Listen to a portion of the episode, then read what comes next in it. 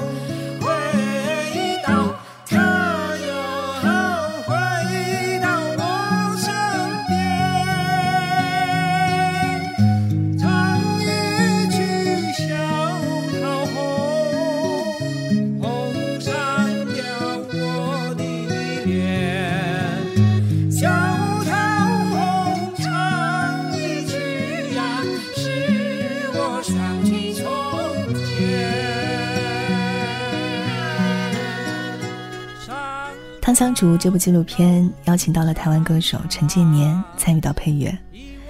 这位台湾歌手我非常喜欢，是一位来自台湾卑南族的青年警察，从小呢是和张惠妹在同一个部落长大的。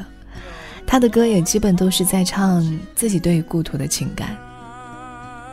在台湾说起乡愁，可能会很自然的想到余光中的那一首《乡愁》，一般想到的会是在台湾的人。和外省的人特有的情感，但是对于像陈建年这样的原住民来说，走出部落去往一个陌生的地方，那种感情，那种乡愁，应该会更加浓郁。就比如台湾的民谣之父胡德夫就是这么认为的。胡德夫的出生地在台东大武山，中央山脉的最南边，终年无雪，山顶常年是云雾笼罩着。台湾族人称它为“天空”，意味着圣山。原住民部落依山傍海而居，加上道路崎岖，森林深处人迹罕至。那是一个混杂交汇的时代。六十年代中期，由越战的需要，美台军事联结更为紧密。同时，台湾实施十大建设，经济模式的变化让原住民维持数百年的生活方式以前所未有的速度解体。他们先是被迫平地化，接着，许多一辈子也没有想过要离开山谷或者海边的原住民。必须到家乡以外的地方去谋生，否则生存就难以为继。普德夫说，在那个时代，族人们普遍还是缺乏信心，上街会埋着头走路。歧视和污名化曾是老一辈原住民的共同记忆，他们被称作为“山包”，甚至是更有歧视意味的“山地人”和闽南语的“番仔”。当局政府的教材依然写着日据时代编造出的污名化的谎言。胡德夫在读书的时候，不少同学会问他：“你们家还杀头吗？”这种歧视的大环境，让不少考入到淡江中学的原住民同胞，也会不愿意承认自己原住民的身份。如果有家人来学校看望，就会远远的走到操场边上。还有不少族人害怕别人看到自己原住民的面孔。只愿意露出四分之一的脸，如果被人用不雅的方式称呼，甚至会想立刻躲起来，立刻否认。令胡德夫痛苦的是，还有同胞们的生活是这样的：在台北，一家原住民同胞住在破破烂烂的工地里，破板子搭着房子，没有门，家里仅有的米缸没有盖子，孩子要读书，爸爸就在工地里打工。那个年代对美国黑人同样的糟糕，但是他们学会了反抗。在世界另一头的美国，黑人平权反越战愈演愈烈。为了争取到原住民的权利，胡德夫四处奔走，有将近十年的时间，他的电话被监听，连老母亲也被约谈。当局禁止他的声音出现在媒体和一切的登台表演。为了避免给朋友们带来麻烦，他和所有的朋友。都断绝了往来。对于那一段历史了解的不多，从其他地方零星的看过一些，但是胡德夫的歌却影响了很多人。在他的歌里，你随处都可以听见他对于家乡的情感，比如那一首《芬芳的山谷》。有人说，《芬芳的山谷》是胡德夫对于乡愁的告别和结束。胡德夫说，自己只是习惯于在音乐中描述乡愁，实际上，在芬芳的山谷中，他是化解了这种乡愁，而乡愁的起点，便是大地之上，滋养他的母亲。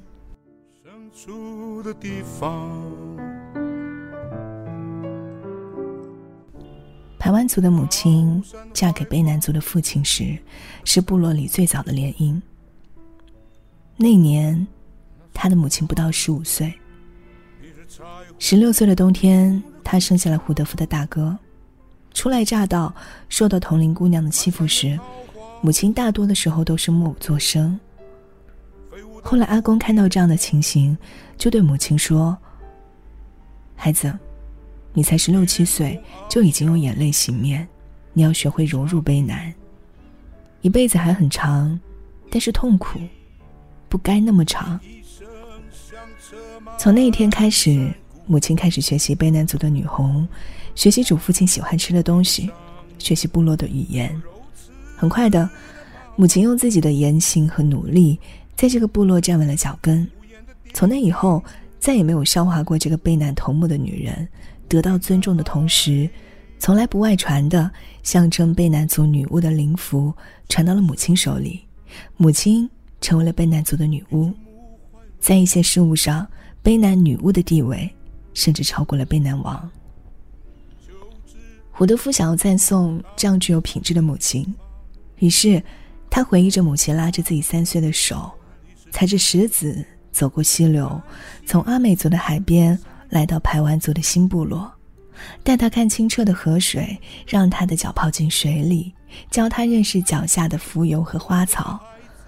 走进那个芬芳的山谷里面，看见远山，从浅绿的一直到深绿的，让他感受着满山月桃花和飞舞的蝴蝶，停留在他们的肩膀上。夕阳西下时，扶着他的肩膀。让他目睹太阳在日落前穿过整片树梢，最后照耀在他们并排站着的地方。那是母亲教会他与天地对话，和自然共通，用眼前一切美好的事物告知他自然最本真的样貌。如果你顺着太马里溪溯行而上。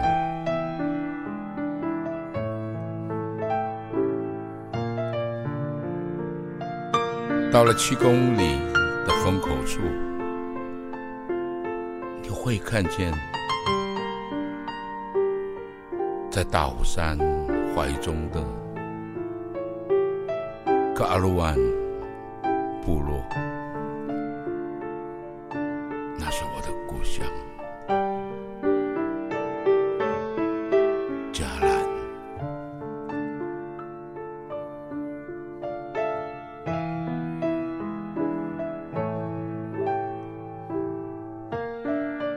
就躺在那满山月桃花和飞舞的蝴蝶里的芬芳的山谷里。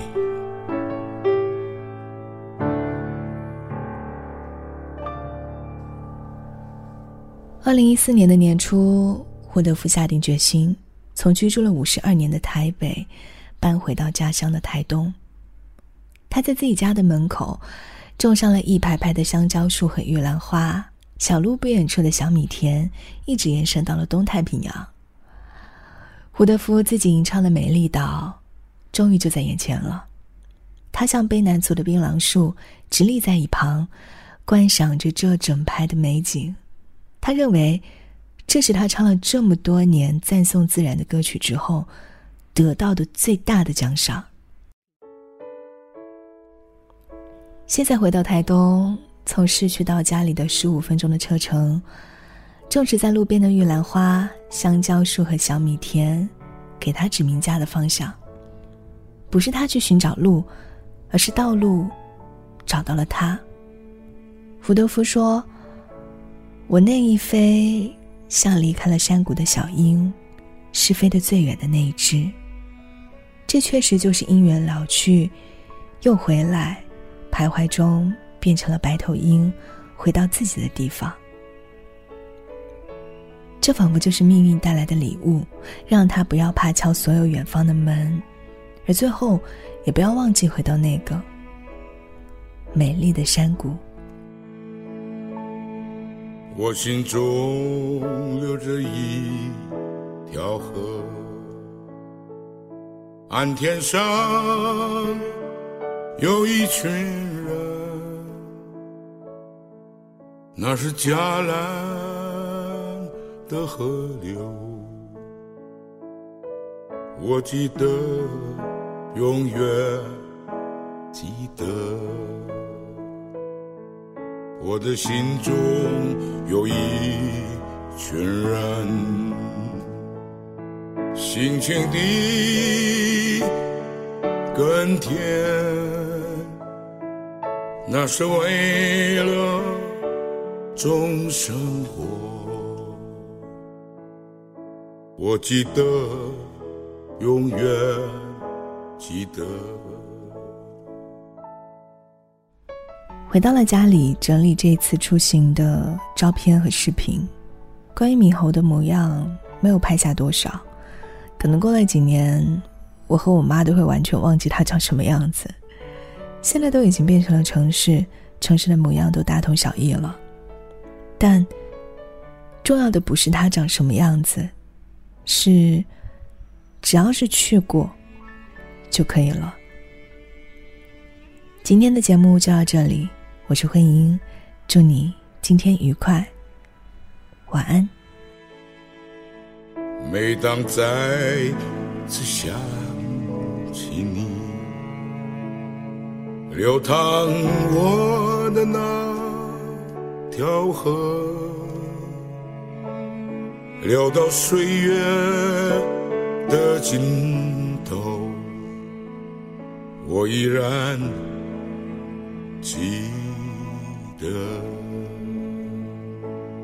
永远的记得，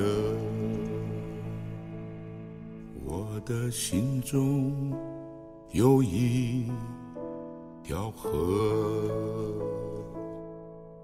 我记得，我记得，我记得。我记得，永远记得。我记得，记得，我记得，记得，永远的记得。